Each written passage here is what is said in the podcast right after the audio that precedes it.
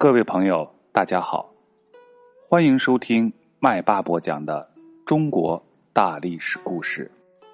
本节继续播讲北宋、南宋时期的故事。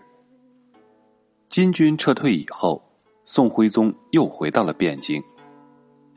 父子皇帝以为从此就太平无事了，于是他们仍旧和从前一样，继续过着奢侈荒淫的生活。不仅不做任何的改变，而且也没有做出任何防御的准备。各地赶到汴京来救援的宋军，也都被他们遣散回去了。李纲看到这种情形，非常的担忧，他几次上书朝廷，要求加强军备，防止金兵再来侵犯。可是朝中投降派当权，不但不理睬他的建议，反而处处要排挤他。没过多久，李纲就被迫离开了京城。果然，不到半年的光景，在靖康元年（公元一千一百二十六年的八月），金太宗又出动大军侵略北宋。他命令宗翰为左副元帅，宗望为右副元帅，分东西两路进军。这时，各地宋军又自动赶来保卫汴京。但是，投降派一心求和，命令这些军队停止前进。于是，这些军队又纷纷的退回去。金军到了黄河北岸，见宋朝守军有十几万人，就不敢渡河。他们先把许多的战鼓集中起来，敲了一夜，没有想到竟然吓得宋军全部都逃光了。金军渡过黄河以后。宗翰派使臣到宋朝，提出划黄河为界，河北、河东，河东啊，就是今天山西省，要求河北、河东的地方全部都归金国所有。宋钦宗百依百顺，立即派门下侍郎耿南忠和开封知府聂昌去割地求和，同时他还下诏书给那些地方的军民，叫他们。开城降金，河北、河东的人民非常的愤怒，于是他们自发的掀起了反投降、反割地的斗争。聂昌走到绛州的时候，被绛州人民给杀死了。耿南忠和金国使臣一直走到了魏州，魏州当地的人都想杀死金国的使臣，于是使臣吓得连忙逃走。而耿南忠也不敢再提割地的事情。金军来到汴京，城中的守军很少，援军又早已被皇帝遣散了。宋钦宗非常的惊慌，抗战派的官员请求率兵出战，宋钦宗却不敢答应。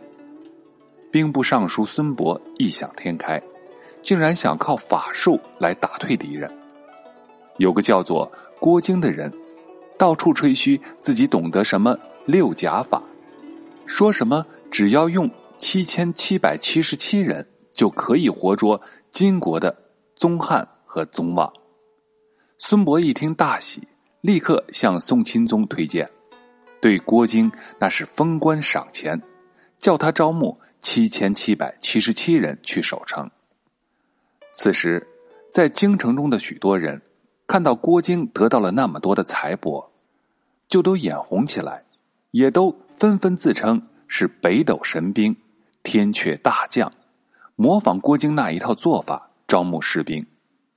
当时的汴京一时被闹得乌烟瘴气，敌军攻城很急，宋朝政府不断催促郭靖赶紧出兵，而郭靖则是装腔作势，再三的推脱。看到实在无法再拖了，于是才派出人出城去作战，而他自己坐在城楼上假装施法，但是又不许任何人在旁边观看。哪里知道他的军队和敌人一交锋，立刻就纷纷败下阵来，不少人都跌到护城河里给淹死了，在河里漂满了尸首，敌人也跟着冲了过来。郭靖眼看混不下去了。就对守城的宋将说：“金军这样猖狂，等我亲自出城做法，保管能打退敌人。”说完就跑下城楼，带领一批残兵败将，大开城门往南逃得无影无踪了。金军趁机攻进城了，宋军根本就来不及关闭城门，汴京就这样失守了。城破之后，宋军士兵和城中的居民要求和敌人进行巷战，这时的宋钦宗更加是不敢抵抗，他马上派出宰相何力到金营去求和。何立吓得连马背都爬不上去，手中的马鞭一连落下来三次。等他到了金营，宗翰、宗望假意对他说：“我们可是不想灭掉宋朝的，叫你们皇帝过来商议割地，我们这就退兵了。”宋钦宗真的带领几个大臣赶到金营，向宗翰、宗望递交了降表，向金国俯首称臣。宋钦宗递上降表之后，金军马上就变了脸，提出要废除宋钦宗的帝号。另立一位宋国的国君。宋钦宗回到城里，吓得放声大哭，后悔当初不该听投降派的话。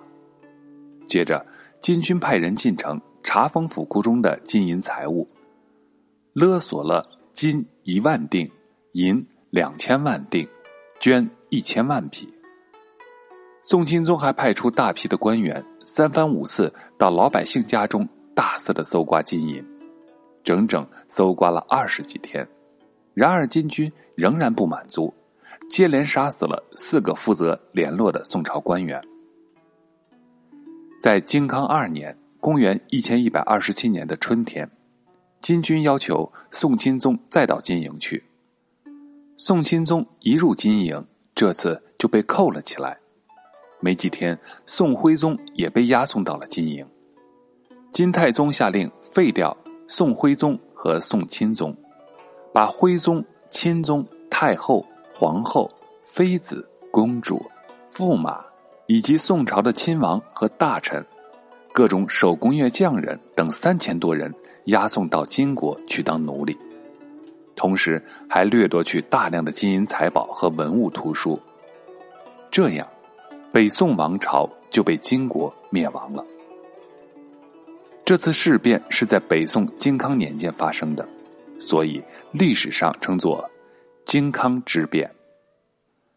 金军在退走之前，立了宋朝投降派的头目张邦昌做傀儡皇帝，国号为楚，利用他来镇压南方的人民。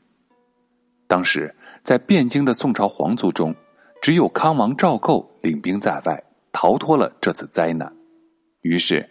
很多的宋朝官员决定拥护赵构继承皇位。好了，本节的故事就到这里，在下一节我们要讲赵构登基。